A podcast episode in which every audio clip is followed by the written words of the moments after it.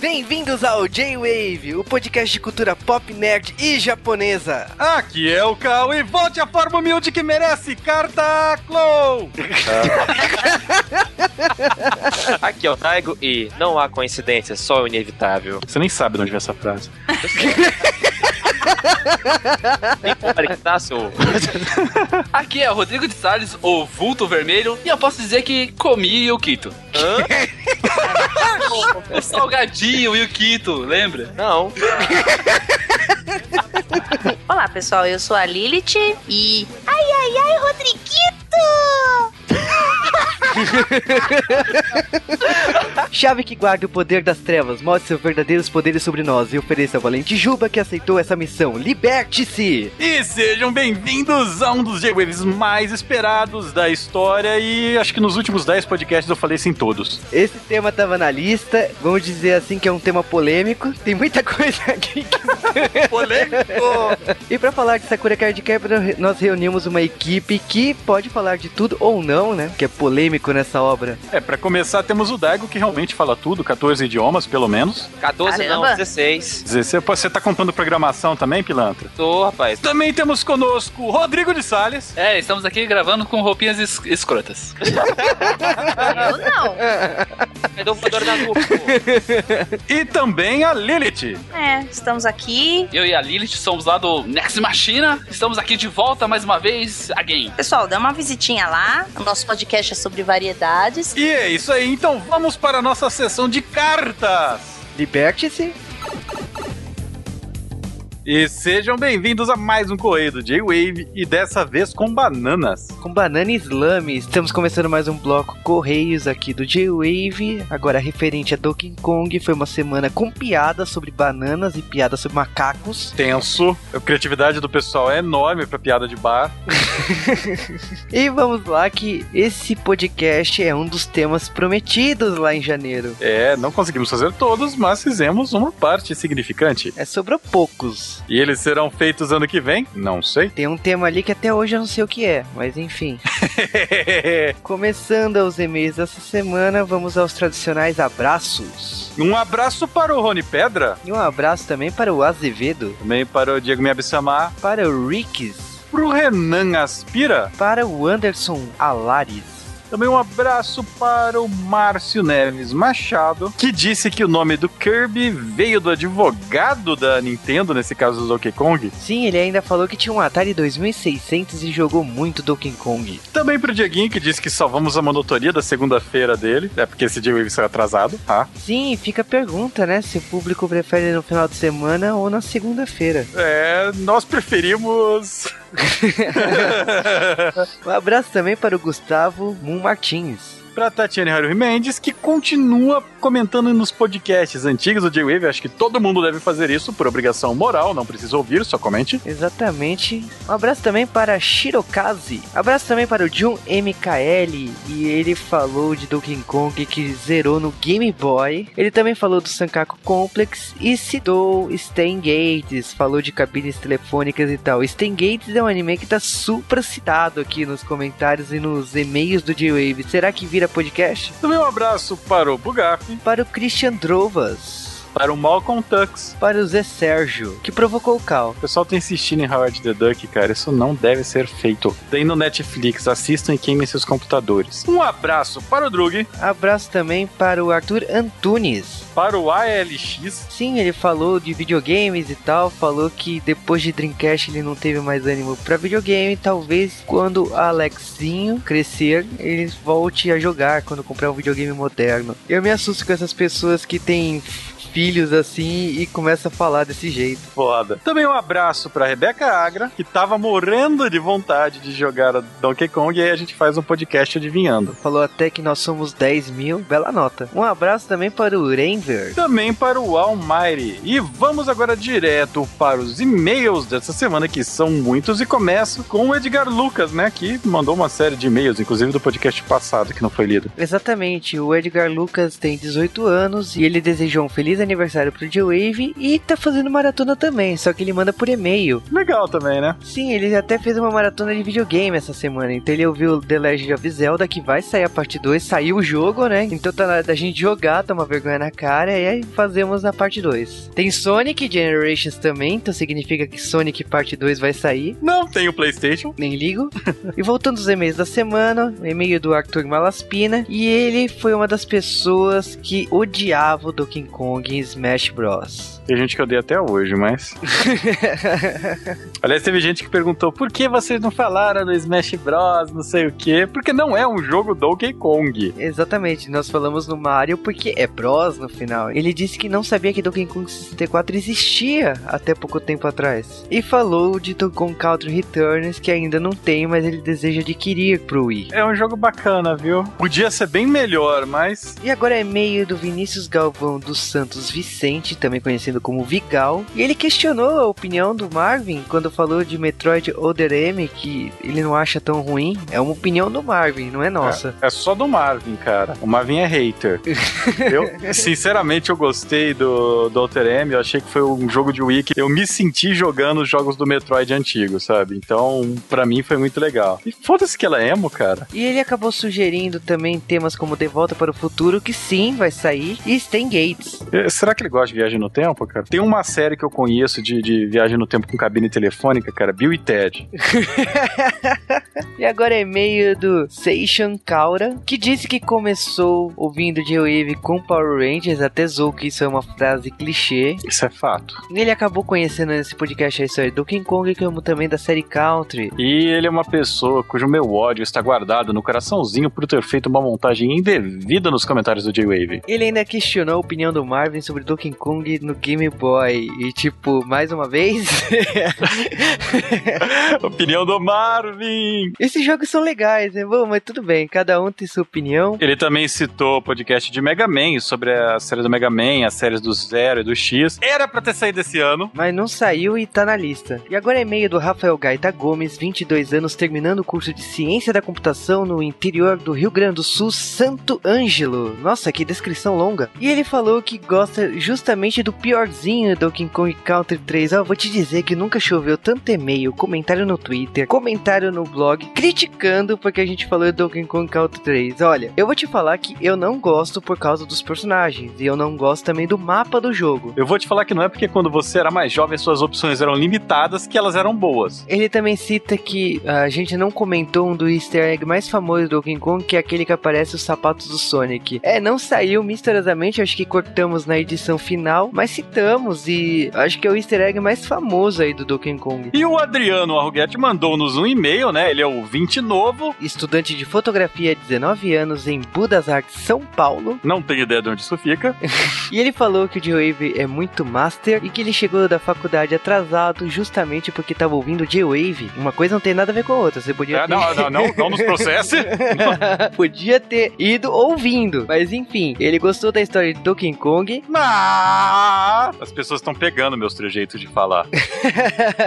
ele falou que sentiu falta da música de Donkey Kong Country, a música feita pro jogo Suprema. É, ele tá dizendo da música Sticker Brush Symphony, que é daquela fase horrível, que cheia de espinhos e abelhas e morte instantânea para todo lado. Você deve ter adorado a música porque assim como todo mundo ficou tanto tempo perdido naquela maldita fase que ela foi tatuada em sua mente. E agora é meio do Arthur Antunes, que também veio criticar nossa opinião sobre Donkey Kong Country 3, tá? Meu filho, meu filho, deixa eu falar pra você, gosto é igual braço, tem gente que não tem.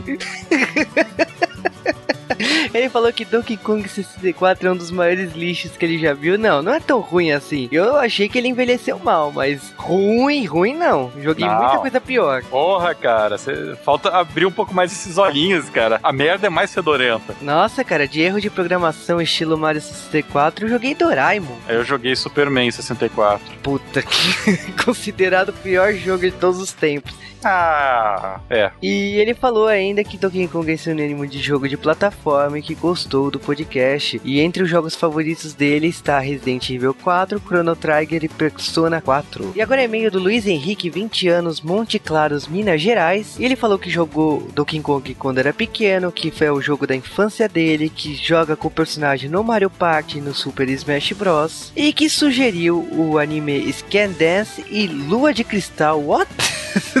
Próximo e-mail. O que, que, que deu de errado nas pessoas querendo lua de cristal? Foi uma piada. O Lambada também foi. Te odeio profundamente até hoje por causa disso. e agora é e-mail do Cadmo Senpai. Ele ficou impressionado com o fato da gente ter acompanhado todos os jogos da franquia do Donkey Kong. Nós temos o Marvin para isso. E também gostamos de jogos, então jogamos mesmo. O pessoal tá começando a acusar a gente de nintendista, né? Porque Sonic é da Nintendo. Aham, lógico. Como não? E ele falou que adorava Donkey Kong Country 3, ok? Próximo e-mail. É, gente, eu conheço gente que gosta de tanta coisa que não posso falar aqui em horário comercial.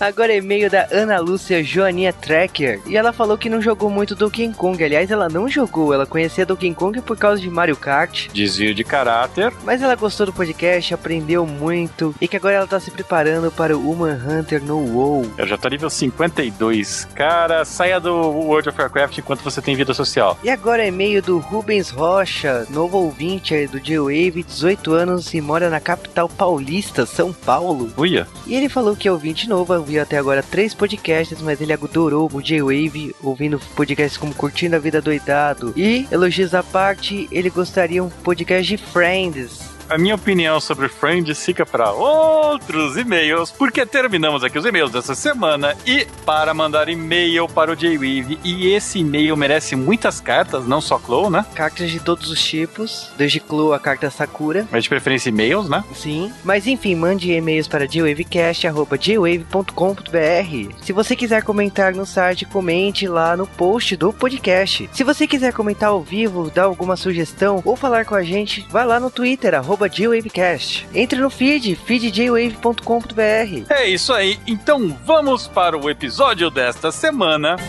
Sakura e o J-Wave encantado.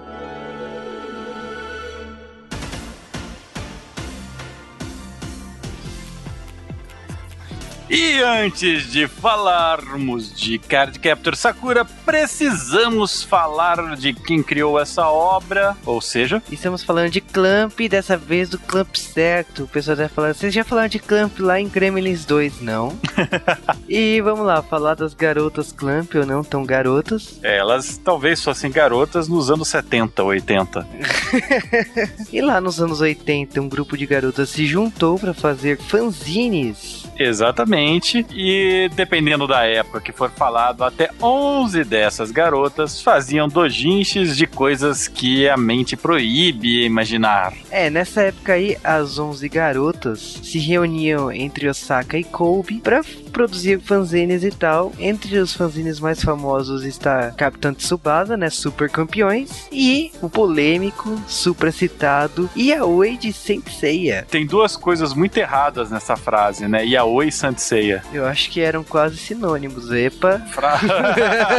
Mas o grande sucesso delas, o- quando elas deixaram de lado os fanzines, foi com RGV em 1987. E a partir desse momento, o Clamp já tinha se reduzido para oito pessoas. Mas o Clamp que a gente conhece só ganhou forma lá para 1993, que é quando sobraram as quatro responsáveis pelo Clamp até hoje. Essas quatro são a Ananase Okawa, a Mokona, a Tsubaki Nekoi e a Satsuki Garashi. E desde então, esse quarteto produziu diversas obras aí que a gente conhece. Eu, eu acho legal a forma como elas trabalham, né? Porque elas trabalham juntas em um único escritório, isso ia facilitar muito o J-Wave, né? Sim, Então não tem reunião, a coisa mais é, retrógrada do mundo dos negócios. Não existe reunião, porque tá todo mundo junto, resolve na hora. E elas meio que dividem, né? Um- uma delas vai lá e faz o roteiro, as outras começam a desenhar. Na verdade, a uma delas que faz o roteiro é a Nanase Okawa, né? Que ela faz meio que o storyboard do gibi. E as outras vão revezando no desenho, né? Com a Mokona sendo o character design principal entre elas. Sim, então, por exemplo, a Satsuki ela também faz algumas ilustrações. A Tsubaki Nekoi é a ilustradora principal de algumas obras como Wish e Go Drugs, mas eu acho que o interessante aí é que quando o grupo comemorou 15 anos, elas praticamente mudaram seus pseudônimos. Então a Nanase Okawa mudou para a Guerra Okawa, a Mukona Apapa simplificou o nome dela para Mukona, porque achava a Papa muito imaturo. A papa era melada. Piada de boteco. A Satsuki Garashi mudou os kanjis, então deu na mesma pra nós, do ocidente. E a Tsubaki Nekoi era Miki Nekoi, mas como é- era lembrado sempre com Mick Jagger, então ela acabou colocando Tsubaki Nekoi. Será que era beiçudo também, cara? E bom, falando um pouco aí das obras aí, Clamp produziu muita coisa boa. RG Veda foi o primeiro, mas mas entre as obras mais relevantes delas tem como Tokyo Babylon, Clamp School Detectives, The Killian, que pra mim é uma obra suprema de Clamp que zoa Tokusatsu e tem brincadeiras sobre Giban, Spectre, é muito legal mesmo. Shirahime Show, Guerreiras Mágicas, Miyuki-chan em Wonderland, Watashi no Suki no Hito, Card Captor Sakura, Ah, essa eu conheço. por que será, né? Entre as outras obras tem Wish, Angelic Layer, Suki Dakara Suki, Clamp no Kiseki, Tsubasa, Chronicle, Holic, Kobato e Gate 7. É, o Juba estrategicamente deixou de citar o X, que nunca foi terminado, X 1999. Clover, que também não foi finalizado. Gorodrug, que estava saindo na Young Ace, parou e recentemente, agora em 2011, foi anunciado que elas vão retomar esse mangá, bizarramente. E tem o Gate 7, que tá saindo na Jump, já tem direitos aqui no Brasil, inclusive. É a obra mais recente, mas só tem nove capítulos. Mas se for olhar, a maioria das obras do Clamp é curta, né? É, vale lembrar aqui que o Clamp também fez character design de algumas obras. Então tem, por exemplo, Blood Sea e Code Geass. Character design por character design, eles trabalharam até em obras como o próprio Tekken. Na, no caso, em roupa, né? O último Tekken que saiu para PlayStation 3 e Xbox, um dos trajes é desenhado pelo grupo Clamp. É, o estilo do Clamp, pra quem não conhece, quem não conhece o estilo do Clamp, provavelmente não conhece nada de é, anime e mangá, né? Mas o estilo do Clamp é. Ele é um misto, ele tá no meio termo entre o shoujo e o shonen, né? Porque ele é delicado demais pra ser o shonen, ao mesmo tempo ele tem muito drama psicológico pra ser exatamente o shonen, só que ele é violento demais e sujo demais pra ser exatamente um shoujo, né? Então tá num balanço aí entre os dois. Sim, por isso que elas variam tanto de revistas no Japão. Então, elas passaram por títulos como a Asuka e a Nakayoshi, como também passaram por títulos como a Jump, que é, é uma publicação para o público masculino adolescente, títulos como Shobits, que foi focado a um público ah, adolescente adulto masculino. Então, elas passaram por várias revistas focadas em diferentes públicos. E o Clamp tem um traço bem reconhecível nas suas obras, né? Muitas delas lidam com aquele lance de destino, de que as pessoas têm um objetivo para cumprir, que a amizade, né, o amor são coisas muito importantes, né, o afeto. Então, esse tipo de é, traço é comum entre as obras, não importa o quão violentas elas sejam, né? Sim, vai lembrar também que é, o grupo Clamp adora revisitar os personagens. Tal qual Osamu Tezuka, Clamp tem só três personagens. É, e não é igual Kurumada, que é o mesmo personagem interpretando coisa diferente. Não, a gente,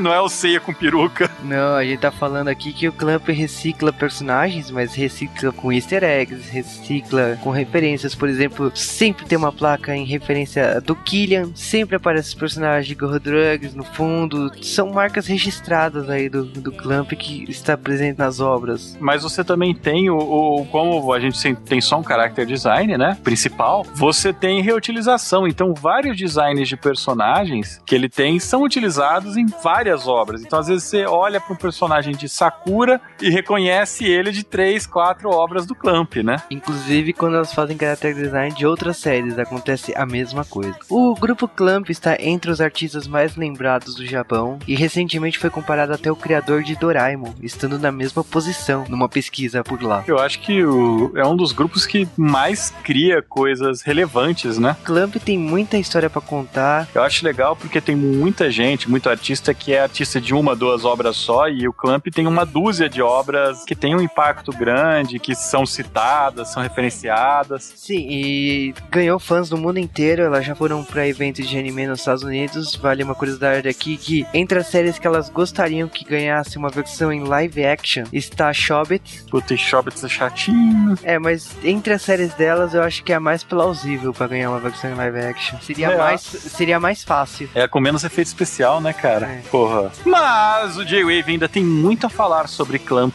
Nós faremos outros podcasts sobre Clamp. Não tem o Gremlins 3, mas tem outras obras do Clamp. E então fiquem ligados aí que pode rolar mais podcast de Clamp no futuro. E agora vamos falar da obra master aí, né? Pelo menos a desse podcast, Sakura Card Captor. Sakura. Sakura. Ah, não aguento mais comer. Quem pôs o despertador às sete? Não ia acordar mais cedo? Aham. Quem falou? Ninguém aqui em casa fala desse jeito esquisito. Hum, hum. Será que é a televisão? Hum, mas tá desligada. Hum, isso quer dizer que. Hum. Olá! Ah, ah, Oi! Ei, o que foi? não é um boneco? Eu não acredito, ainda está dormindo. Vamos, acorda, acorda, acorda. Ai, ai, ah. Ah, já sei. Você é o guardião das cartas Clow. Puxa, até que enfim abriu os olhos. Sou Kerberos, o guardião que protege as cartas.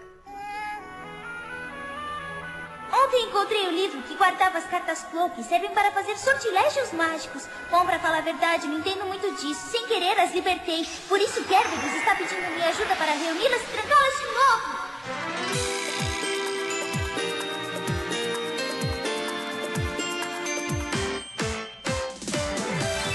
Sakura Card Captor.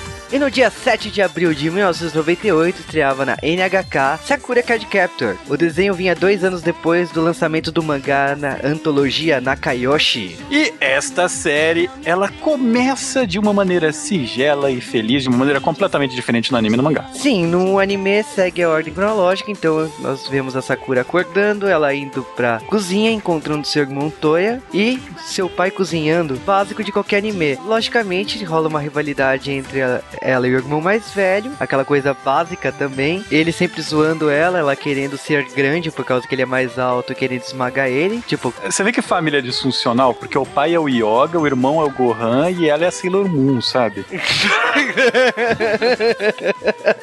Isso foi chocante. Praticamente o Big Brother Japão, né? Mas, como típico de todo anime, ela tá atrasada, vai correndo pra aula. Diferente, né, das garotas que a gente conhece indo pro colégio, ela vai de patins. Isso tá tão errado, né? A chance de acidente. Se bem que era auge dos anos 90, né? Todo mundo tinha o seu rollerblade. Cara, eu confesso que nessa época eu era doido pra ir pra escola de patins também. Pena que eu morava lá na escola, então não tinha motivo pra ir. Você até ia, mas Você podia usar o pula-pula. o Daigo é de Pogobol pra isso. É, Eu pensei de Pogobol, cara. Devia ser sensacional ir pra escola de Pogobol. Logicamente, a Sakura tá correndo por causa que ela precisa ver uma pessoa importante, um amigo do Toya. A gente tá falando de Yukito. É isso aí, que é um colega do Toya que pega carona com ele na garupa da bicicleta. Já tá errado aí, né? é o personagem príncipe encantado do Clamp. Tá sempre sorrindo, é, pode estar o mundo caindo que ele tá lá. E a Sakura chega no colégio. É, é engraçado aí que o colégio do irmão dela mais velho é exatamente do lado, divide parede. E a Sakura acaba entrando na sala, ela é amiga de todo mundo, senta lá, tipo, garota normal. Aliás, normal não, né? Porque é extremamente popular, certinha. É impressionante como tudo dá certo pra Sakura. E você também acaba descobrindo a melhor amiga da Sakura, né? A Tomoyo. Amiga, aham. Cara, eu confesso que eu nunca notei. Eu era, sei lá, se eu era muito inocente pra perceber essas coisas, mas, tipo assim, pra mim não era tão explícito essa relação homoafetiva das duas. Aí depois que a pessoa falar, não, as duas tinham uma- tem alguma coisinha aí também, tem alguma coisa aí também. Aí eu falei, tá bom, me convenci pelo argumento dos outros, mas até hoje eu não vejo nenhuma relação muito amorosa assim. Na verdade, não é nem por parte das duas, acho que é mais por parte da Tomoyo mesmo. Exato, exato. Deixa eu te mandar uns fanfics aqui, aí você repensa o que você tá falando. a Tomoyo tem essa amizade pela Sakura, é a melhor amiga e tal, mas você conhece essa vida normal, ok, é a, a vida da Sakura, uma garota comum, numa escola japonesa comum em Tomoeda. Mas o, a grande surpresa aí da série é quando a Sakura volta pra casa e ela percebe que tem alguma coisa estranha, ela tá sozinha, ela percebe que tem alguma coisa acontecendo na casa dela, ela acaba indo pro escritório do pai e ao ver um livro antigo, ela abrindo, ela vê uma série de cartas. Tem a primeira diferença aí entre o mangá e o anime, que no mangá simplesmente ela abre o livro e as cartas voam para todos os lados. No anime não. No anime ela pega a carta vento e acaba lendo a carta. Ela, aliás, ela não sabia o que significava em inglês vento. Quando ela se toca do que que é, as cartas acabam voando por aí. Que é quando aparece o Kerberos culpando ela por ter lido a carta. É basicamente o plot dos 13 fantasmas de Scooby-Doo. Isso que eu reparei também. E bom, a Sakura logo fica amiga do Kerberos, né? Já batiza ele de Quero. Porra, o Quero é o personagem, né? Puta que pariu. É o guardião da magia do Mago Clow, que ele vai explicando. É a porra de um bichinho de pelúcia, tipo bizarríssimo, sem dedos, né? Que voa Só e. come doce. E tem a voz de um banana de pijama. Então, cara. É, e era o auge de bananas de pijama. Quando eu vi É. o Quero com aquela voz, eu falei, epa! Descendo as escadas. é, e é mó engraçado que rola aquele jogo com a Sakura. O Quero fala, peraí, você mandou as cartas pro Beleléu, você vai ter que caçar. Não, não, não tem conversa. Você vai virar uma Cat Captor e paciência. A Sakura, no anime, ela fica falando assim, não, peraí. Você que deveria tomar conta, dormiu no ponto e eu vou ter que caçar as cartas? No mangá ela só aceita que foi enrolada, sabe? É, no, no mangá... No mangá ela acha bonita, ah, vou virar uma garota mágica, não sei o quê. Vamos fazer um contrato. No mangá, essa parte é contada no flashback, né? Porque ela já começa com três cartas no mangá e tudo é contado assim muito rápido. O mangá começa com um vídeo da Tomoyo, né? No anime você só tem esse vídeo no final do primeiro episódio, começo do segundo, né? Porque a Sakura ela vai fazer a sua primeira missão e por acaso uma garota de 10 anos estava com uma câmera absurda andando na rua e filmou tudo. Como é Japão, Tudo é Hoje em dia seria celular, né? Cara, Sakura foi uma série que me fez ter ideias tão erradas de como funciona o Japão. Não, porque é um país das maravilhas, sabe? A casa dela pra escola tem uma pontezinha com um lago, não tem pessoas na rua, É tudo cor-de-rosa. tudo rosa, né, uma cara? maravilha, né? Sakura praticamente nesse primeiro arco, assim, ela tá conhecendo as- ah, o poder do Mago Clow, né?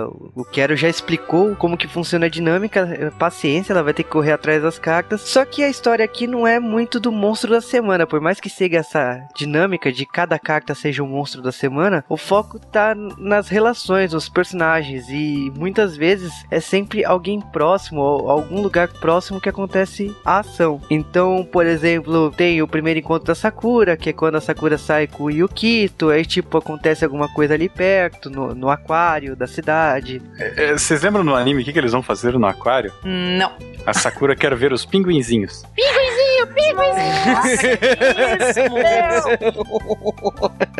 Tem dubladores lá que. A qualidade varia dos dubladores. Você tem dubladores muito bons lá, você tem dubladores muito saturados lá, né? Não vou citar nomes do Choran. E. ah, não é, cara. O pior é que o dublador é foda, mas. pô, A própria Daniela que dublou a Sakura, ela dublou também a Serena. Eu acho que com Sakura, eu gosto muito do trabalho dela de Sakura, eu acho que encaixou muito bem. É, é, ela, ela inventou um monte de coisa que não tem no personagem original. A Sakura que a gente conhece, mesmo na, na tradução do mangá, é a Sakura da Daniela. É que nem, tipo, com escala menor o que o Yu Yu Hakusho fez com, com a série, a dublagem, sabe? A Sakura no original, você vê ela falando, ela fala um monte de coisa, ela fala um monte de, de palavra longa e tal. Pra adaptar isso daí, a Daniela ela colocou esses ai ai ai, não sei se foi ideia dela, se foi ideia de diretor de dublagem ou de alguém, mas todo o trejeito da Sakura que a gente conhece é da dublagem. Sakura Card Captor, esse primeiro arco aí, foca muito na, na história das personagens, assim, ao redor da Sakura. Então, por exemplo, tem um episódio que o Toya vê um espírito, né, que é exatamente igual a Sakura. Ele não, ele sabe que não é a Sakura. No primeiro momento ele é enganado, mas ele fala assim, não, não pode ser a Sakura. E ele acaba entrando numa floresta e chega um momento que ele sofre um acidente. Quando a Sakura aparece, ela descobre que a carta espelho é uma carta que reproduz qualquer forma, exatamente, e ela consegue curar a carta. É, a carta tava de doppelganger dela, né? Sacaneando o universo com a forma dela. É, As amigas aquele- ficavam todas preocupadas, né? Aqueles delitos extremamente graves, como empurrar alguém. Nada que chegasse ao, ao extremo que é o pica-pau, mas tudo bem. Ela tem, tem outras cartas também, né? Eu acho que esse começo, essas primeiras cartas, são mais pra você conhecer o elenco de apoio, porque cada carta parece que ela vai atacando uma pessoa próxima a Sakura, como o Juba disse. Tem uma carta que é a espada, que vai pegar a amiga jailbait dela, né? Aliciadora de maiores. Arica. Que você acaba descobrindo na história que ela tem um relacionamento com o professor. Você vê que ela, ela é a dominante do relacionamento, porque ele fica mais encabulado, né? Toda hora. Na verdade, é o segundo relacionamento com o professor na história, né? Que o primeiro foi o próprio pai da Sakura com a mãe dela, né? É verdade. Mas o, o Toya também teve relacionamento com a professora, então tá na família. E aliás, a professora Terada, que não demorou 10 segundos pra virar professor tarado, mas todas essas cartas iniciais, elas seguem esse padrão de afetar alguém perto da Sakura. E a Sakura vai resolvendo na sorte a melhor parte a Tomoyo, né? Porque a Sakura não tem uma roupa de guerreira mágica, como é tradicional de- desse tipo de gênero. É, o Quero só deu o báculo, né? E tipo, e o resto? A Tomoyo, como ela é rica, milionária, ela é herdeira de uma empresa de brinquedos, ela tem um monte de guarda-costas mulheres, ela decide assim no seu poder de criatividade falar assim, olha, eu vou criar roupas pra Sakura, qualquer item extra como o celular, a empresa de brinquedos dela que vai ceder, então a Sakura acaba ganhando um kit completo aí. E, e as ideias, né? A Sakura vai enfrentar uma carta que é elétrica e a roupa é de borracha, sabe? E eu lembro dela falando, ah, mas a roupa, ah, por que, que ela é de borracha? Ah, porque a carta é elétrica, não sei o que. Ah, e por que as orelhinhas de gato? Ah, porque eu achei bonitinho. Não, mas isso é um dos destaques da Sakura, né? Cada episódio uma roupa diferente que realmente é uma roupa de heroína, né? Chama muita atenção. Ah, cara, e a Tomoe se declara pra ela, né? E ela não se toca. Ai, isso é praticamente em todo capítulo, né? Ela Sim, mas. Cara, agora que eu tô lembrando, acho que teve um episódio que subiu até coraçãozinho na no olho dela, assim, da, da Tomoyo, quando eu tava. Foi os 70, todos eles. com essas cartas capturadas, até então não aconteceu nada. Com o pai da Sakura, né? Chegamos no episódio que vai ter o um Dokai na escola, né? Ou, sei lá, competição, gincana. Eu não sei porque o mangá não traduziu como gincana. O pai da Sakura, ele vai pra participar disso, pô, parece que a família é obrigada a aparecer. E a mãe da Tomoyo vai. E aí nós descobrimos que os dois se conhecem. Porque a Sakura, até então, o que nós sabíamos dela é que ela tinha o pai, que era o Yoga, o irmão, que era o Gohan, mas não sabíamos nada da mãe. Sabíamos que a mãe tinha morrido quando a Sakura tinha 3 anos de idade. E ela tinha 27. E bom, nesse Undukai aí, era uma tarefa que aproxima, né, pais e filhos e tal. Você sabia que a mãe da Tomoyo queria conhecer a Sakura, mas não sabia o sobrenome da Sakura e quando descobre o sobrenome da Sakura, fica pé da vida quando descobre quem é o pai da Sakura? Isso porque ela gostava da mãe do Sakura. Exatamente. Que pra mim é um episódio genial, por causa que mostra um flashback, mostra a cantada barata que o pai da Sakura fez com a Nadesco. Sabe o que é legal da Nadesco também? Hum. Pra deixar essa família mais esquizofrênica? Ele é a Tomoko de Cybercops. O quê? É a família que eu queria ter. O que é, é genial na cena de flashback do pai da Sakura é que a Nadesco ela tá lá cuidando de passarinhos e de repente ela cai em cima dele. e ele solta a cantada mais barata. De tipo, nossa, um anjo caiu em cima de mim. Eu falei, putz, Sua linda! a cantada foi tão boa que ele casou com ela. Porra, mas essa é fácil, hein, cara? Porra, e você vê que também rolava, né? Todo esse negócio que se não casasse com ela, a mãe da Tomoko casaria, e aí seria dois níveis de errado. Vale aqui lembrar que a mãe da Tomoyo era prima. E apontava ter algum tipo de paixão incubada com a mãe da Sakura, igual as filhas, né? Tal mãe, tal filha. Mas aí, né, eles vão resolver a sua essa rixa dos dois, né, o pai da Sakura e a mãe da Tomoyo, vão resolver essa rixa de uma maneira que pessoas civilizadas resolvem. Vamos apostar corrida. de acordo com o meu ídolo da série, né, o melhor personagem que é o Yamazaki, as pessoas resolvem seus problemas jogando peteca, desde a da época dos romanos. Acredito piamente nisso. Tenta imaginar como é- era prático jogar peteca na época dos. Cara, a carta flor, né, começa a surgir e pentelhar todo mundo, fazendo chover flores, igual ao final de Mahou Kaitai. Mas o pai da Sakura, do alto de sua divindade, corre com flores até o nariz, sorrindo, sabe? Ignorando um obstáculo na sua frente. As, pessoas- as meninas morrendo sufocadas nas rosas. Bom, fala a verdade, esses personagens não dão medo em vocês? Ele é tão foda que tá, tá lá o Yukito e o Tuya segurando a linha de chegada, e quando ele atravessa a linha de chegada, ele fez uma dilatação do espaço, porque ele tá na frente da linha de chegada e a linha tá torta pra trás, sabe? Em cima das flores. Então ele é a prova da divindade desse anime, cara. É, então, mas como você mencionou, ele tá sempre com um sorriso no rosto. Quer dizer, você dá um tiro no peito do cara, ele vai estar sorrindo. Isso me assusta. Porque a bala vai resvalar.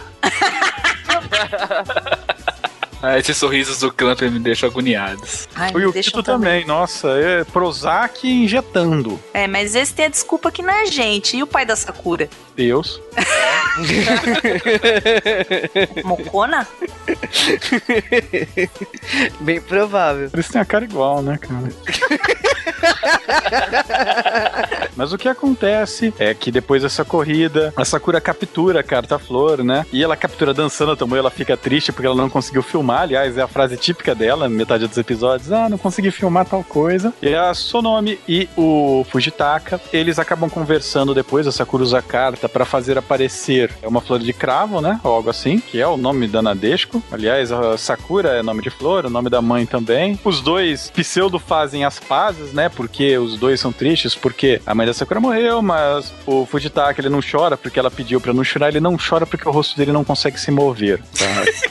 Nós terminamos então, nesse instante, os dois meio que fazem as pazes, mas não fazem de verdade. E existe uma sombra pairando o local, vestido igualzinho o Ascot de Hayard.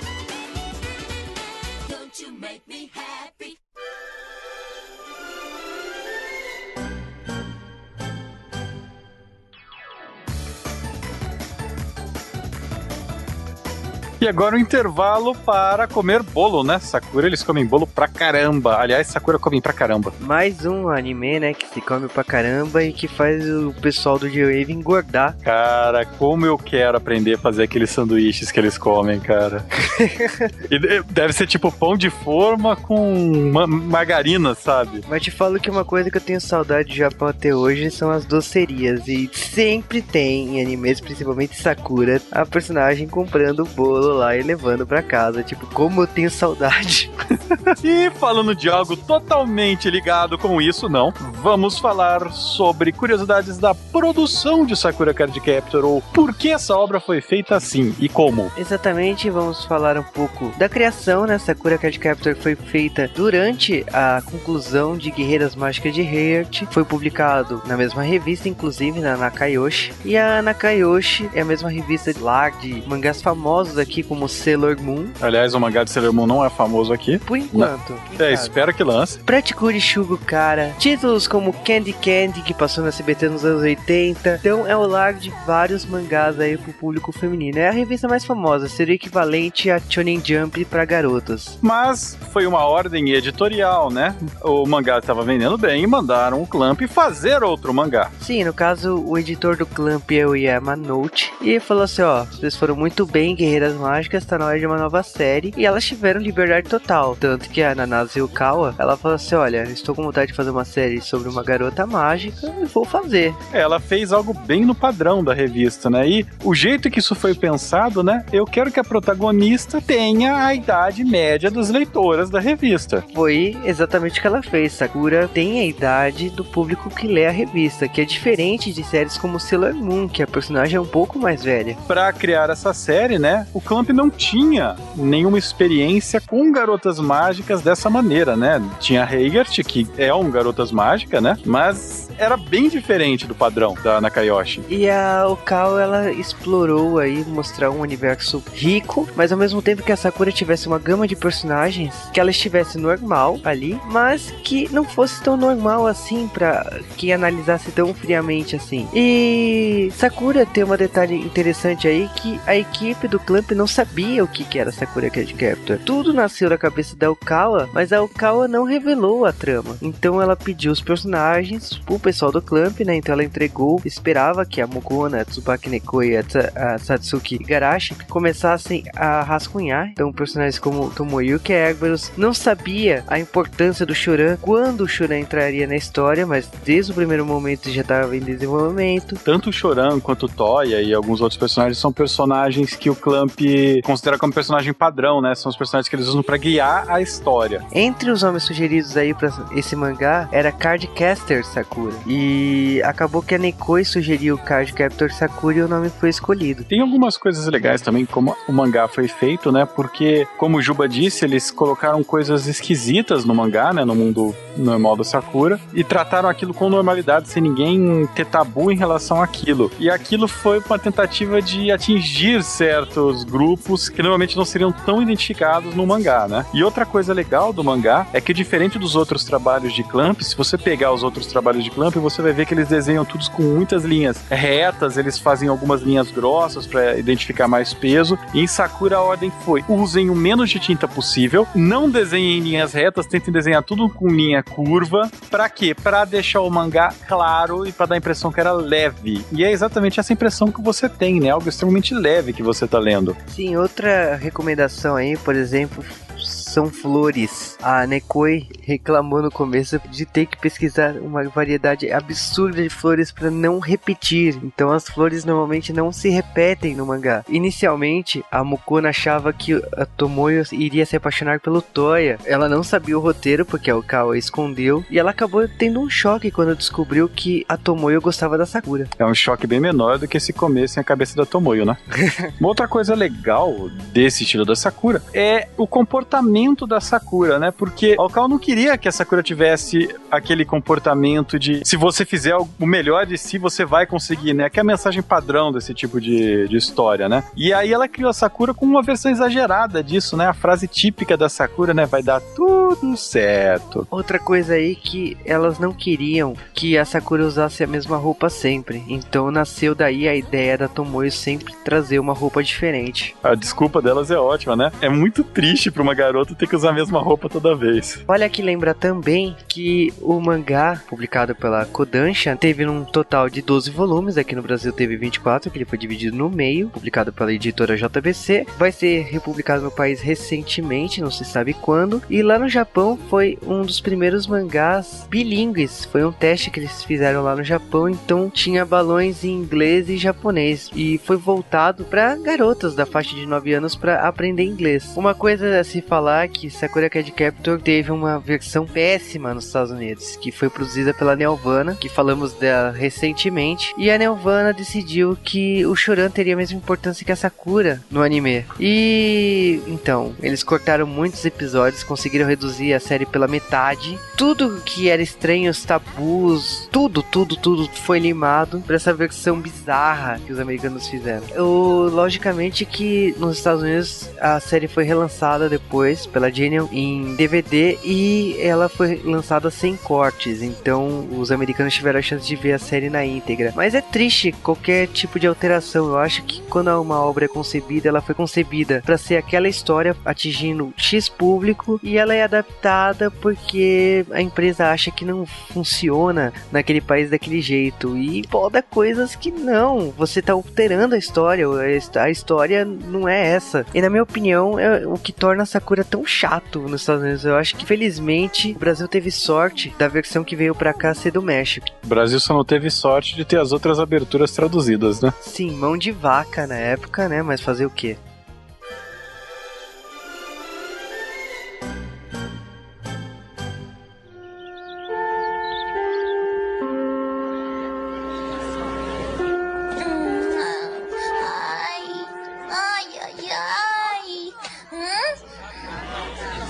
Você. E então, o que é que você quer? As quatro direções dos poderes sagrados. Deuses dos relâmpagos e das tempestades elétricas que dominam os cinco elementos. As quatro direções dos poderes sagrados. Deuses dos relâmpagos e das tempestades elétricas. Mostre-me com seus raios de luz o ser valente que aceitou a missão.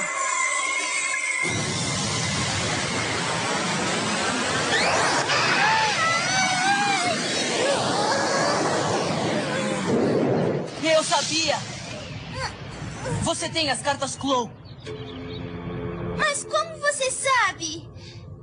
Não pode me enganar. Este tabuleiro foi feito especialmente para achar as cartas Clow. Me dá Ah, do que está falando? das cartas Clow. Não, eu não posso. Eu fiz uma promessa Quero e não posso quebrá-la. Vou reunir todas as cartas Clow. Está falando de Kerberos, o guardião que protege o lacre? Ah, conhece? Se Kerberos está presente, não entendo por que uma menina detém o poder das cartas Clow. Hum, é que no momento Quero não tem a magia suficiente e não pode crescer para cuidar disso e... O símbolo de Kerberos é o sol, o fogo e a terra. Essas cartas são suas regentes. Mas pelo jeito não está com elas. Ah, é. Hum, Quando começou a procurá-las? hum, em abril deste ano. Quase dois meses e ainda não conseguiu juntar todas? Ai, ai, ai, é que é muito difícil. Ah! Hã? Hum, como é que você sabe das cartas Clow? Isso não é assunto seu. Eu vou achar as cartas que faltam.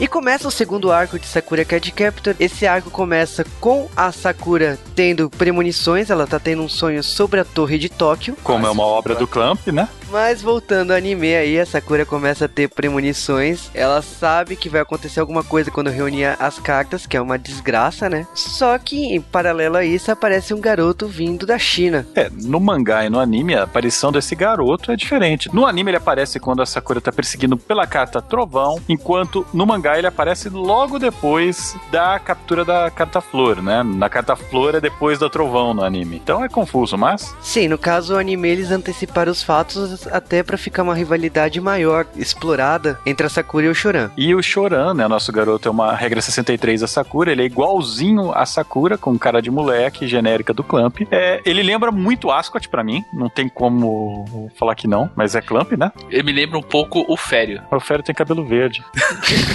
Que eu vi pelo mangá, é tudo igual.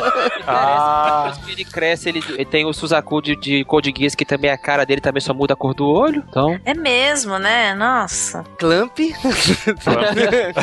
mas, cara, ele vai estudar justamente na sala da Sakura e ele já chega com aquele olhar de morte nela, né? Senta atrás dela e fica encarando a nuca dela a aula inteira. Óbvio, né, que isso ia acontecer. É, e ele encara em todos os momentos, então ele também vai incomodar o Yukito, na verdade ele, sei lá como podemos definir isso, né, a atração que ele sente pelo Yukito também. Poder da lua.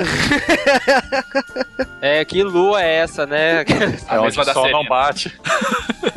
só do bar, exatamente. E ele acaba identificando que a Sakura está com as cartas Clow usando o seu Hashimban. Hashimban é aquele tabuleiro que ele usa que ele- você acaba descobrindo que é do Mago Clow. É tipo de um radar do dragão de pobre. Ah, mas você descobre que o Lee, né, o Choran, além dele ser o Ash, ele também tem poderes mágicos. Diferente da Sakura que precisa das cartas, ele tem um monte de poder, estilo a, a Rei, né, do Sailor Moon, cara. É, bom, eu ia falar que era igual a Tempestade, mas... É, ele- mas ele fala igual a Tempestade, né? Vento, empreste-me seus poderes, não sei o que, igualzinho a Tempestade, cara. Pelo menos tá melhor que Riert, né? Que era. Tempestade é uma garota mágica, cara. Não! Mas então, ele acaba descobrindo que a Sakura tá com as cartas e fala assim: olha, você não é digna das cartas do Mago Clow, estou aqui porque as cartas se espalharam e passe as cartas pra mim. E a Sakura, toda idiota, e não, não sei como definir isso, mas ela decide entregar as cartas. Quem impede é o quero. Que eu quero falar, não, se você abriu os livros e espalhou as cartas por aí é porque você tem poderes e você é digna de ter as cartas Chloe. Então nada de entregar as cartas para ele. O legal é que o próprio Toya, né, o irmão da Sakura, ele se intromete. Aliás, tipo, o cara é um stalker pra caraca da irmã, né? Isso é bizarro, cara. O, o Toya sempre tá em qualquer lugar, né? Eu acho que até justifica, né? Que o Yukito também acaba aparecendo em todos os momentos. Você vai entender mais tarde por que disso. É, não vamos dar spoiler, mas se alguém não assistiu Sakura, tenho dó. mas a gente começa essa rivalidade e, cara, as cartas, quando elas são capturadas, se foi o Choran quem fez mais pra capturar a carta, mesmo que seja a Sakura que vai lá, bata o báculo mágico, até porque ia ficar muito feio o Choran bater com um patinho rosa, né, numa carta Clo. A carta vai pro Choran, a carta sabe quem que, que é a pessoa que capturou de fato ela, apesar de ser a Sakura que tá usando a magia pra trancar a carta. E aí começa essa briga, né, cara? Vamos ver quem vai capturar mais cartas Clo. É, Começa essa putaria, né? Como já foi dito, a ordem dos episódios muda com a entrada do Choran antes da hora, né? Já que a gente tá comparando com o mangá. Tem episódios aí que aconteceram antes. Então, por exemplo, a Sakura visitando a casa da Tomoyo, ou mais precisamente a mansão da Tomoyo. E eu acho hilário, né? Porque a Sakura pega o ônibus, acaba indo pra casa da Tomoyo e não se conforma com o tamanho da, da casa. E isso tudo é um, é um episódio pra justificar que existia uma carta Clone na mansão. Cara, eu lembrei, sempre que eu lembro disso, eu lembro do episódio do Street Fighter, o primeiro episódio que Ryu chega na casa do Ken e fala que o quarto do Ken é maior que a casa dele. Ficou na minha mente essa frase pra sempre. Nossa, seu quarto é maior que uma casa inteira, talvez uma vila. Não, aí, não, agora você, agora você fala um negócio justificado parece na casa Tomoe, me veio uma coisa, um pensamento que já era antigo, meu. Que é o seguinte, as cartas, em teoria, se espalhou pelo mundo, mas o mundo não se restringe, só se restringe a cidade deles ali. Eu falei, como? Sim, né? É o É mundo, óbvio. é só aquilo ali? Não Imagina, ventou tão longe, né, cara? imagina a Sakura tendo que viajar de avião pra outro. Nada, ela faz, usa falada. É, cara, as cartas elas ficam próximas da Sakura. Acho que a carta que vai parar mais longe é em Hong Kong. É o máximo que as cartas Clove foram, né? Depende, Mas- no anime ou no mangá? Nesse caso é nos cinemas. Não é, gente. Vocês não sabiam que o mundo engloba apenas a parte oriental? É que vocês não entendem que o Japão é tipo um anticorpo pra Terra. Sabe? É o sistema imunológico, porque qualquer monstro que vai atacar, ataca primeiro Tóquio. É. Ah, certo. E aí o Japão barra pra não, não infectar o resto do mundo, é isso? Exato, Exato. entendeu? Sistema imunológico do Ah. da Terra. Surge mais uma teoria do J-Wave. Mas não é só isso, né? Os produtores, achando que faltava personagem apimentado, resolvem introduzir um novo personagem que não existe no mangá. E é o meu personagem favorito do camp. Sim, é a entrada da Meilin e a Meilin ela mexe com a série, né? A partir daqui a série fica um pouquinho mais interessante no anime, porque ela acha que a Sakura tá roubando o namorado dela. Cara, o Choran, ele aparece como um cara workaholic, né? Ele quer conseguir, né? Ele, ele tá naquele esquema do Ash ainda, né? Temos que pegar. E, cara, ele, ele, ele considera aquilo, né? Ele é descendente do, do Mago Clow por parte de mãe. A família da mãe dele é a família da mãe do Mago Clow, ou algo assim. E ele quer capturar as cartas, ele quer cumprir essa missão. As cartas foram perdidas, então tem que ser ele que é o herdeiro da família que vai pegar. E então ele é muito sério. E quando ele começa a ficar amigo das meninas, né? Aceitar que é, eles trabalhando juntos capturam as cartas mais rápidos, depois eles decidem quem captura o quê. Aparece a Meilin e, cara, ela aparece já mudando totalmente o clima da série, né? Chegou escrotizando. E, e aumenta, né? Aumenta um pouco de polêmica na série, porque a Meilin é prima do Choran e quer casar com ele. Essa Ah, série é toda normal. errada, né? É normal. Não, a, a série é bem, bem complexa. Você tá falando de uma série que o professor casa com a aluna duas vezes. Você tá falando de vai achar, vai achar normal o prima querer casar com o primo? Mas entre esse arco tem vários episódios que o Choran não aparece, né? Nem ele nem a Meilin. Então, por exemplo, tem um episódio que a Sakura, o Toya e o Kito e o pai dela e do Toya, né? Acabam levando eles pra uma casa de campo. E a Sakura conhece o bisavô dela. Ela não sabe, né? Mas ela, no final do episódio, você acaba descobrindo que ele é o bisavô. E ela usa a carta chuva nesse episódio. Pra fazer um arco-íris, não é? Exatamente. É. Ai, mas é um anime muito cuticute, né? Ai, eu vou usar a minha cartinha pra fazer esse esse bondoso senhor mais feliz. Mas vale lembrar que é um anime para crianças de 10 anos, né? Para garotinhas. É. Que acham normal pedofilia e tudo. Também tem o episódio da Sakura e o Kito indo pro festival, né? O que seria o primeiro encontro da Sakura. Mentira? É, mas. ah, cara, o. Mas. Eu acho que isso é um, é um exagero de fillers que tem, porque o mangá já tava na segunda fase quando a gente ainda tá falando disso no anime. Mas esses fillers são uma parte muito legal, cara. Eu gosto muito do, do conflito que tem. Eu gosto principalmente dessa briga aí, né? Porque o Choran e a Sakura querem ficar com o Yukito, a Meilin quer ficar com o Choran, a Tomoyo quer ficar com a Sakura e. Esqueceram que aquilo é uma história pra criancinha e aí se ferrou. Praticamente um trenzinho. Totalmente. É, é não. Ah, sim. É. Eram pra, era pra crianças de 10 anos, né? É. Mas eu acho legal, eu acho legal a gente citar isso, porque Sakura, ela é uma série que se você assiste só olhando, vou sentar e deixar o cérebro sair pelo ouvido e ficar assistindo, ela passa como um anime fofo, sabe, excesso de açúcar e, e morango, né, excesso extremamente rosa, e você só vê isso. Agora, se você começa a prestar atenção nos outros personagens, é, nessas relações das, das amigas da Sakura, do pai, dos amigos dela, né, você vai vendo que a coisa é bem mais funda, tem muito mais coisa acontecendo. Concordo.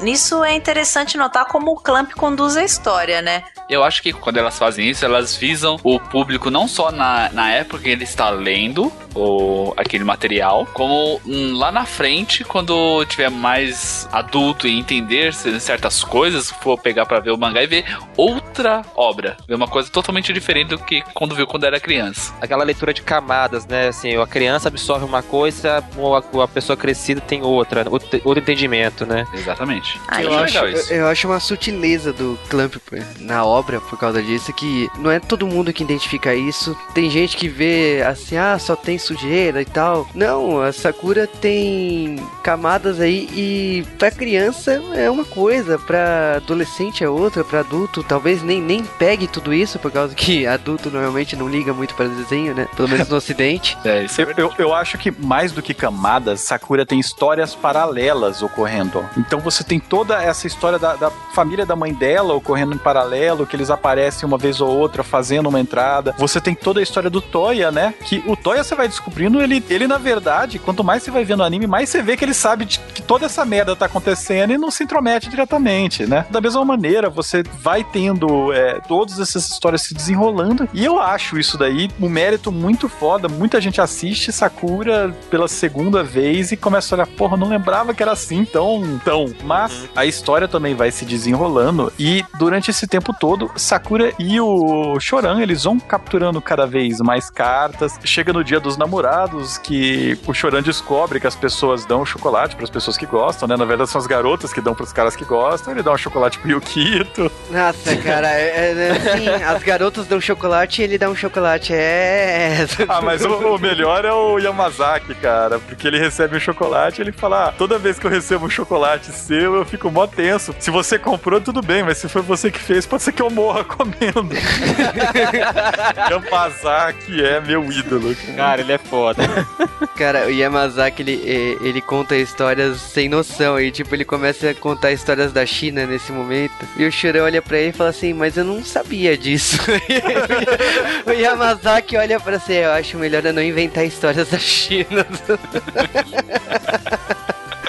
Demais, cara. o Yamazaki, só pra quem não sabe, é aquele garoto com os olhos fechados, tá? É bem fácil de Aliás, ele. não, nota 10 pro Clamp também, porque todos esses personagens recorrentes, eles têm personalidade muito bem definida, né? Você sabe o que que é cada amiga da Sakura, né? eu acho bacana pra caralho. E essa segunda fase, você tem um desenvolvimento muito grande deles, né? Não são só sendo alvos, apesar de eles serem alvos também o tempo todo. Aí vem a pergunta: o Clamp também teve. mexeu, é, supervisionou diretamente o anime ou deixaram a cargo da Madhouse?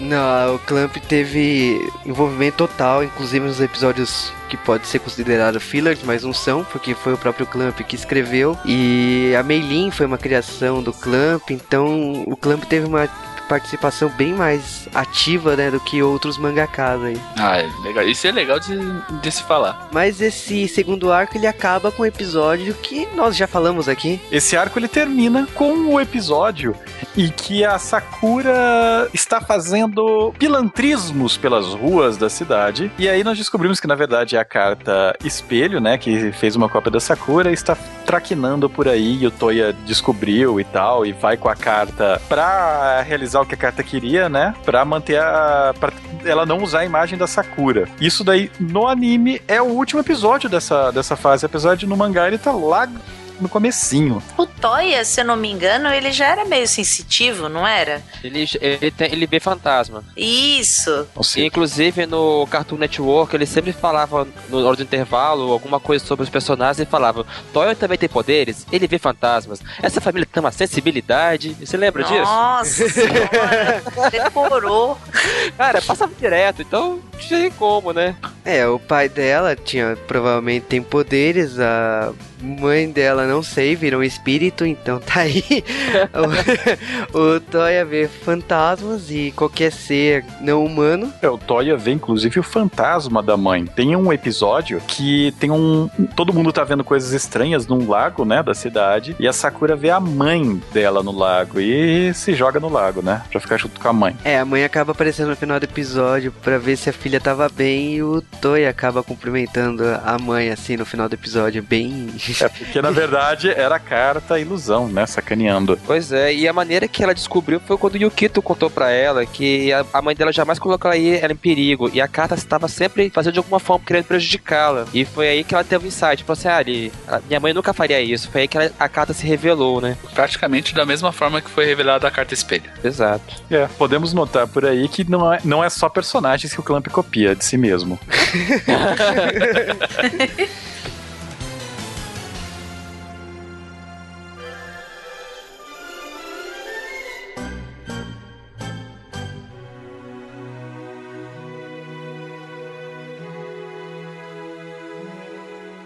E agora vamos falar da franquia Sakura, então significa tudo que nasceu do mangá e da animação. Sakura teve videogames, teve CDs com audiodramas, né, como é comum no Japão. Teve OVAs, que é, hoje em dia não existe mais, e teve filmes. Logicamente, com o sucesso da animação que teve três temporadas na televisão japonesa, nasceu várias produções como audiodramas e filmes e ovas. E vamos começar aí falando do primeiro filme. É, o primeiro filme de Sakura, ele se passa entre a primeira e segunda temporada japonesa, Sim, mais precisamente nos episódios 35 e 36, que não é, preste atenção, entre a primeira e segunda temporada brasileira. que é uma coisa tudo junto. Lá, o primeiro arco de Sakura, o que a gente resumiu nesse podcast, ele é dividido em duas partes. E nessa história aí, a Sakura Card Captor, a Sakura acaba indo parar em Hong Kong. Esse filme, sei lá, pra mim, ele é um episódio longo de Sakura. É tipo o filme dos Simpsons, sabe? O que significa que é bom e não ruim.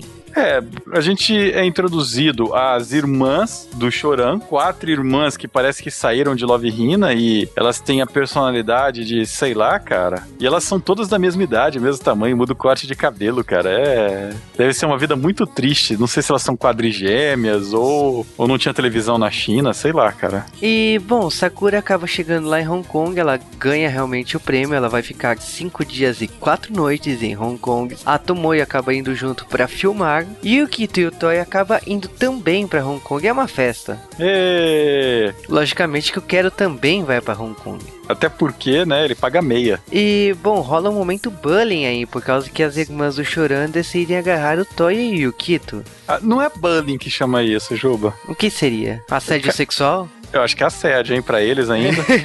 vai, entrar, vai entrar com processo. Então tá, rolou um assédio sexual em Sakura Card Captor. E para surpresa da Sakura, quando ela chega lá em Hong Kong, ela descobre que tem uma carta Glow. Como assim?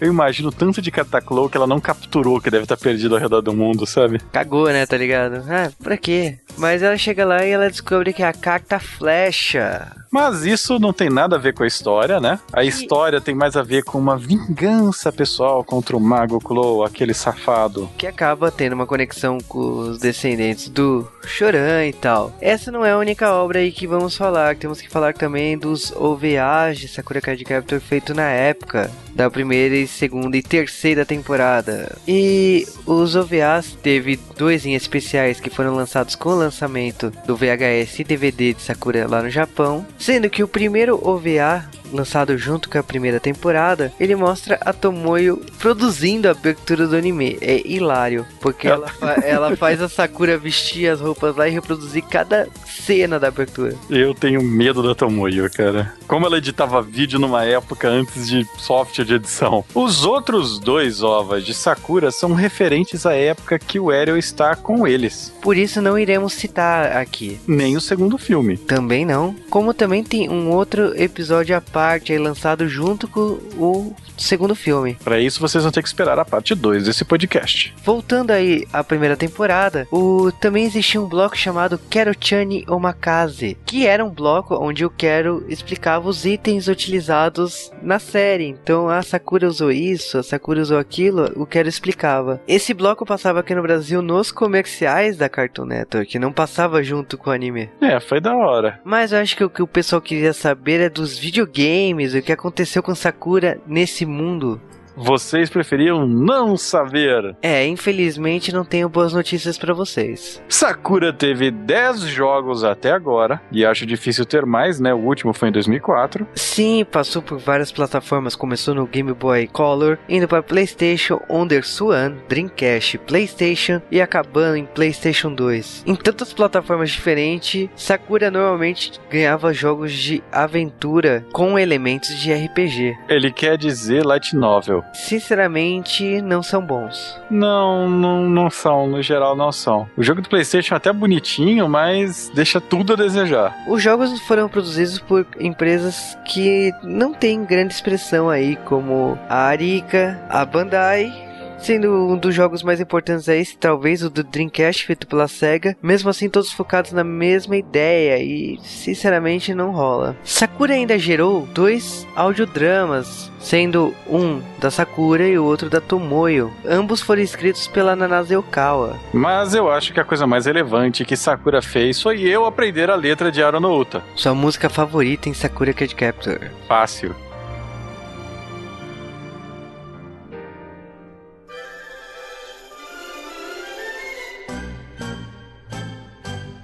Sakura. Então, Yukito sabia que a Sakura reunia as cartas desde o começo.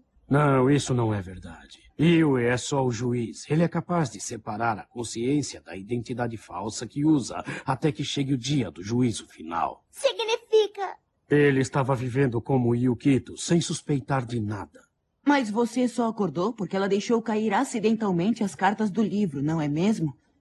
Além disso, ele me disse que já havia mudado para Tomoeda antes. Como é possível? Evidentemente, alguém arrumou cada um destes detalhes. Neste mundo não existem coincidências. Só pode haver o inevitável.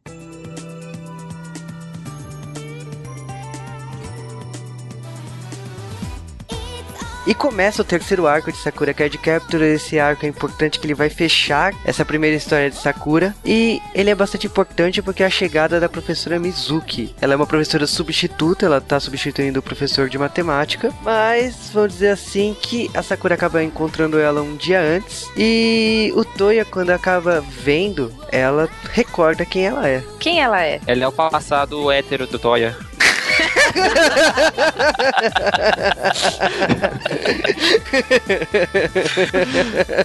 Parabéns. Acho que é a melhor definição que eu já ouvi. Me faz lembrar, né, cara? Ele tinha, tipo, 13 anos quando ele foi professor dela, né? Não mais, foi no ano passado, então que se foda, ele tem a mesma idade. Ah, não, não, não, não sei se a pedofilia conta nesse caso, cara. É, o, o Toya rever a Mizuki se recorda que estudou com ela, né? Ela foi professora dele e que ele foi apaixonado por ela. Ela Oh. pegou ele. É.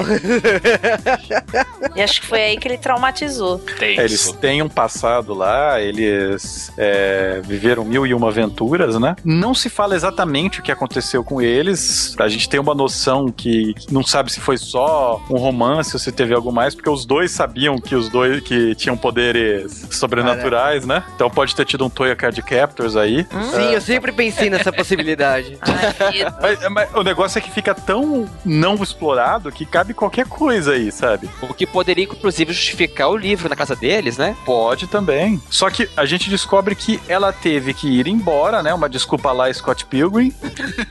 Ou não, mas se bem que é Mahou Shoujo, né? É uma desculpa igual do Mamoro, né? O Darien indo embora para estudar no estrangeiro. Então ela vai para a Inglaterra. É, e ela sumiu, né? Beleza. Não, não, não Você- muita, muita hora nessa calma. Inglaterra é onde veio metade da família do Mago Clow. É, porque sabemos que o Mago Clow ele misturou a, a magia, né, do Oriente com o Ocidente. Então, mais precisamente, ele misturou a magia da Inglaterra com a de Hong Kong. E o negócio foi parar no Japão. Opa! Isso não te lembra outra coisa? Ah, Cavaleiros? Negima, né? Ah, também. Então quem é Kamatsu se baseou na Sakura. Opa, polêmica. e, bom, a gente acaba descobrindo aí que a professora Mizuki, ela não só é uma professora, como ela cuida de um templo. Templo Tsukimini, né? Sim, e lá a Sakura acaba indo lá no templo, né? E é quando aparece a carta labirinto. Eu acho engraçado esse episódio porque a professora Mizuki, ela trapaceia a carta labirinto. Isso é apelação. Mas não é só isso, né? Ela trapaceia qualquer carta, Chloe. É a experiência, a voz da experiência. rolou, rolou um Toya Card Captor. É, não, é- isso é cheat code, cara. É a, é a mitologia dos cavaleiros. Um golpe não funciona duas vezes com cavaleiro. Hum, O que tá. reforça o, a ideia lá do irmão já ter caçado essas cartas. Você vê o que é persistência em Cavaleiro do Zodíaco, né, cara? Um golpe não funciona duas vezes, ele só usava o mesmo golpe sem parar. Mas com a Mizuki isso realmente não adiantava. Ela já conhecia todos os truques das cartas. A Mizuki, ela tem um problema que o Toya fala o tempo todo, né? Ela sempre sabe o que vai acontecer, porque além de professora, além de ter um templo, ela prevê o futuro. Então, tudo que vai acontecer, ela já sabe. Tanto que, numa dessas conversas, ela sabe que ela é responsável aí para o que vai acontecer quando a Sakura reunir todas as cartas Clow. E o tem um diálogo, né, sobre o, o que, que vai acontecer nisso. Ela fala assim: É, eu sei quando vai acontecer, mas eu não sei exatamente o que, que vai acontecer. Esses diálogos soltos, assim, só pra dar gancho pro final. Sim, mas ela é muito sacana, porque a gente vai saber mais pra frente que ela sabia exatamente o que ia acontecer nesse dia. Biscate. Ela usa muita roupa, não, não se encaixa no biscoito. Aliás, por falar nisso, cara, alguém mais notou que ela tem 40 metros de altura? Oxe, como assim? Você olha as crianças do Clamp olhando pra ela, porque e- ela chega, é, a primeira vez que eu olhei, ela parecia um, um traveco, né? Jeito. Não, é sério. Olha a primeira vez que ela aparece, eu olhei e falei, que que é isso? Um capotão, sabe? Óculos escuros. Eu falei, nossa, Sakura, corre. E, cara, e ela é muito alta. Eu acho que quiseram fazer ela parecer alta perto do Toya. E o Toya, como personagem do Clamp, ele é quase um robô gigante, né? É verdade. E essa terceira fase de Sakura, logo no começo, ela tem um clima mais pesado comparado com as outras, né? Porque fica se falando toda hora que se as cartas close não forem reunidas, vai ter um, um fim do mundo, né? O apocalipse, ou sei lá o que. O juízo final, na verdade. E se elas forem reunidas, vai ter o juízo final. Eu pensei que era um desejo. Como assim? É, porque se a pessoa que tiver todas as cartas não for uma pessoa digna, né? Não for uma pessoa que consiga controlar as cartas, uma enorme desgraça irá acontecer. É, e fica se falando que quem vai, né, falar se a pessoa é digna ou não, é o outro guardião das cartas Clo, um tal de Yui, né? O Kerberos ou Quero, né? Ele é um dos guardiões que é relacionado com o Sol e o Yui é relacionado com a Lua. E nesse segundo momento aí da desse terceiro arco, a gente sabe que com a Sakura pegando as cartas dos principais elementos, né? Por exemplo, quando a Sakura tá atrás da carta fogo, o, a presença do Quero perto prejudica ela capturar a carta, porque o Quero é o elemento fogo. É porque na verdade ela está mais forte, né? Não era só por causa disso. Como ela capturou mais cartas, o Kerberos está cada vez mais forte, então ele começa a influenciar as cartas, né? Assim que ela consegue pegando a carta fogo e provavelmente quando pegar a terra, o Quero vai ter sua forma completa. E a Terra é justamente a carta final. Indo para esse final da série, nós também nos despedimos do melhor personagem de Sakura, né? A Meilin, ela percebe que ela tem uma meio que uma briga com o Choran, né? Percebe que não vai ter mais como ficar lá, que ela, como ela não usa magia, né? Ela não tem habilidade mágica, ela só luta, ela não vai conseguir ajudar o Choran a capturar as cartas. E ela, a gente descobre a história dela, ela fez uma promessa, né? Quando eles eram crianças, o Choran era um nerd da porra que não falava com ninguém. E um dia ela perde um, um passarinho, vamos prestar atenção na metáfora do que eu vou falar. E o Choran vai lá e acha o passarinho pra ela.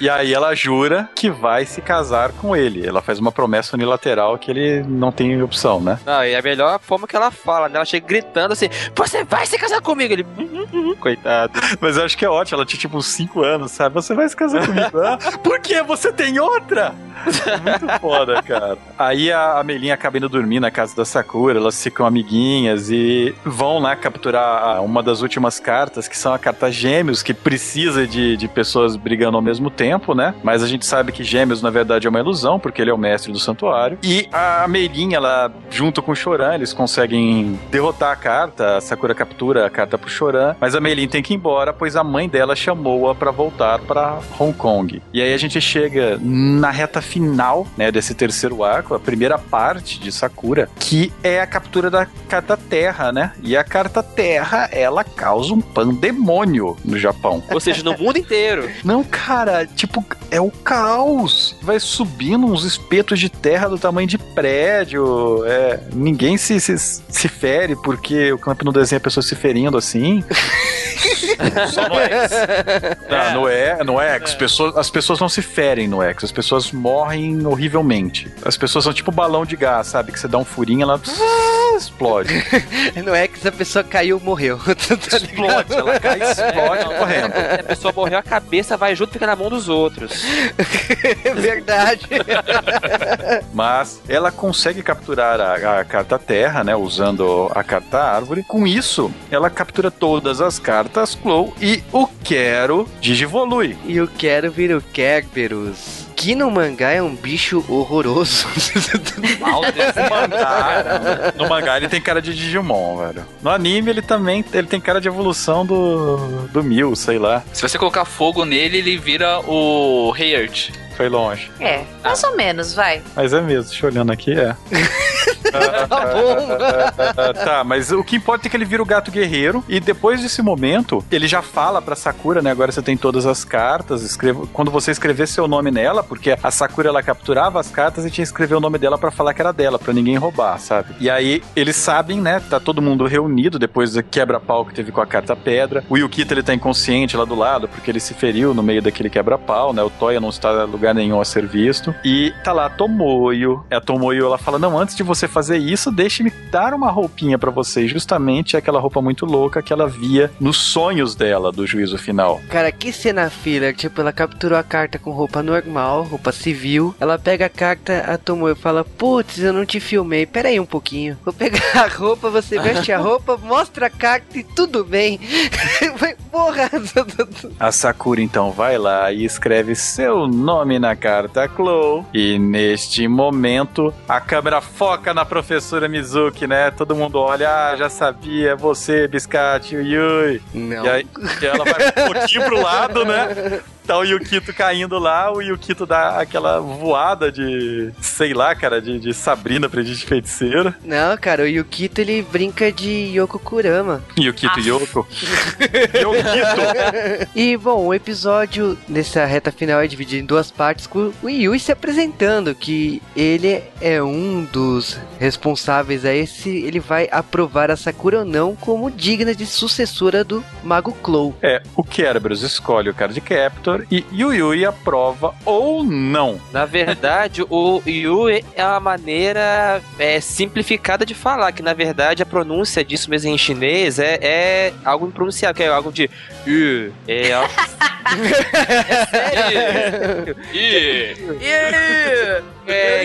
Ah, mas- Mas esse I não, não combina muito com o personagem. I. O que, por sinal, significa lua em chinês, né? Que inclusive faz menção ao, ele- ao elemento dele, que é a lua, que também faz menção ao nome dele, o sobrenome que é, que é Tsukishiro, que é lua branca. Umas coisas assim que acontecem no Clamp, né? De colocar os nomes relacionados a algum, alguma coisa do personagem, né? É, que Não é só no deve... Clamp, não, cara. Isso é doença, viu? Então, com essa pronúncia aí, o nome dele inteiro fica. Ih, ó o cara aí. Nesse instante, o Yui ele vai escolher, né, se a pessoa que o Kerberos apontou vale ou não pra ser o novo Guardião das Cartas Claw. Só que há um impasse aqui. Existem duas pessoas atrás das Cartas Claw, né? O Ash e a Sakura. O Ash. Você vai confundir os ouvintes, cara. Cara, se é o Ash, o Ash vai falhar como sempre, em toda a temporada. Quando acaba, ele falha. Não, tipo, o Ash ele ganha tudo menos a última luta. Não, ô Daigo, ah, os ouvintes não vão se confundir, sabe por quê? Porque Ash é a pronúncia chinesa pra Xiaoran, entendeu? é por isso que eles vão se confundir. E o, o, o, o Li é Kuririn, é isso?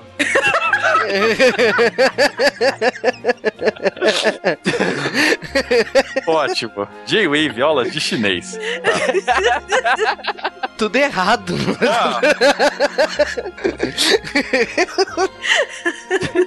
E aí ele resolve então fazer o primeiro teste, vou lutar contra o Choran, porque o Choran tem acho que meia dúzia de cartas flow, né? Vamos primeiro com o mais fraco pra ter graça a briga, né? E, cara, ele quebra a cara do Choran, né? O Choran vai, todas as cartas que o Choran tem são cartas que estão sob o comando do Yui. Quando ele usa a carta, e é legal, acho que o jeito que o Choran usa a carta é bem mais legal do que a Sakura, né? Que ele dá uma esponta de espadada na carta no ar, é bem bacana. Ele usa a carta Claw pra tentar é, atacar, ele usa a carta Tempo e o Yui vira, olha, Tempo é um dos elementos da lua, tu tá fudido. Como diria uma ave, teu cu é meu.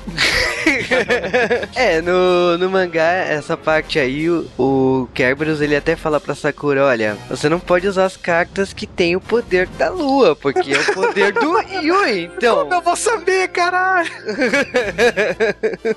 Aí, quando é a vez da Sakura, ela vai lutar e ela perde, porque ela usa de cara a carta árvore que ela tinha acabado de usar contra a pedra, né? Você vê que ela não tem muita noção, né? Ela, ela lembrou a última carta que ela usou, ah, vou tentar a mesma solução, e deu merda. Ela não joga Pokémon, por isso É que isso que eu pensei que agora. E aí a Sakura perde e o apocalipse é jogado sobre a Terra. E aí nós temos um episódio de Sakura, ou um pedaço dele, mostrando o mundo depois do apocalipse, e é um mundo igualzinho, exceto um pequeno detalhe. A Sakura ela acorda, como no primeiro episódio, mas o irmão não briga com ela. Não existe o retrato da mãe na, na mesa da sala. A Tomoyo não tá mais Yuri com ela. Chorando, tá todo mundo apático nesse mundo, cara. Eu ia falar que era o mundo normal. Não, é, é um mundo aceitável pelos padrões politicamente correto. Então, se a Sakura perder, pro Yui o mundo vira politicamente correto. Ah, então a Sakura perdeu há muito tempo. Perdeu, cara. Sakura, volte a ganhar, volte a ganhar, pelo amor de Deus, cara. Como assim, Daigo? Sakura tem que ganhar, pô, pra o mundo parar de ser politicamente correto. É verdade. Politicamente correto é muito chato, né? Totalmente. Não, tem que voltar a ser escrotizado mesmo. Tem, que- tem que Ah, pra você ter uma ideia, o mundo era tão triste que o Yamazaki não mentia nesse mundo, cara. Pois é, cara. Olha só, cara. Pô. Porra. Mas a Sakura, ela olha, né? Depois que ela vê que o Yamazaki não mentiu. E ela se lembra, né? Da pessoa que era tão querida pra ela. A hora que o irmão dela vai falar com ela. Que ele fala, tipo, sem sacanear com ela, sem encher o saco, sem o bullying, né? Ela sente falta do bullying. Ela tem um piripaque, ela volta ao mundo normal. Mas na verdade, ela não volta por mérito próprio. É porque a professora Mizuki tinha usado o truque de continue extra. Continue. E a fichinha extra lá pra. e deu mais uma chance para a Sakura salvar o mundo. A Sakura vai lá, usa a carta Vento contra o Yui. Vento é outro elemento da lua, a menina não aprende. E aí a Sakura, usando a carta Vento, o Yui fala: Ah, você tá de sacanagem, menina, teu cu é meu, mas não! Pois a carta Vento está obedecendo a Sakura agora e consegue vencer o Yui. Ou seja, uh, roteiro. A lógica foi pra casa do caramba, né? Mas. Mágica. Mágica, mágica, mágica, cara. É termodinâmica. Termodinâmica. Entropia. A questão aí é que a Sakura vence e a professora Mizuki ela justifica tudo o que aconteceu até agora. Ela dá explicação pra tudo. E bom, a Mizuki chega e fala assim que o Mago Clow previu tudo, que ele sabia que ela seria a sucessora dele, por isso que ele fez um báculo todo cor-de-rosa, tudo meigo. ela. É o que ela disse, né? É. que ele morreu em Tomoeda, que o, a questão da professora Mizuki ter ido embora e o Toya ter se apaixonado por ela é que ela tem o poder da lua e por isso que ele gosta do Yukito. Também, né? Nossa. Que explicaçãozinha Ah. mais bunda. Na, na- na verdade, ela, ela- ela chega até a falar com o Mago Clow, né? E o Mago Clow é dublado pelo Piccolo, o que explica nada. E, mas ele conta pra ela, ele dá essas explicações, desculpa esfarrapada, né? Ah, Mas por que, que as cartas são todas é, bonitinhas e tal? Ah, não, é porque eu sabia que você era uma menininha e, bom. ah, Nossa. com isso daí a gente meio que termina a série com tanto o Yui quanto o Kerberos, né, aceitando a Sakura como o novo dono, né? A Sakura se reunindo com os amigos e descobre, né, que esse tempo todo o Yukito, ele tinha e não tinha consciência, né, de que ele era o, o Yui, e ele sempre tava junto da Sakura porque ele tava lá pra avaliar ela o tempo todo. Da mesma maneira que o Kerberos e tal. E aí você descobre na cara dura, né, a professora Mizuki encontra o, o Toya, né? O Toya, tipo, ele não apareceu em nenhum momento desse negócio, mas o Toya tava lá no fundo escondido. E aí ele fala na cara dura que tá sempre atrás da Sakura, que sabia do que tava acontecendo e que nunca é, deixou ela na mão, sabe? Sim, além disso, a Mizuki entrega um novo poder pra Sakura, tá? Então ela agora tem como símbolo uma estrela. E esse poder aí é a fusão da Agma da professora Mizuki com o báculo antigo da Sakura. Ou seja, brinquedos novos. Nesse momento, a finalização da série não tem o vídeo da finalização. O simplesmente que vai acontecendo é que vai mostrando imagens da série e tal, como se fosse o final de tudo. E aí, o Yui e o Kerberos falam que a Sakura ainda tem muito que aprender.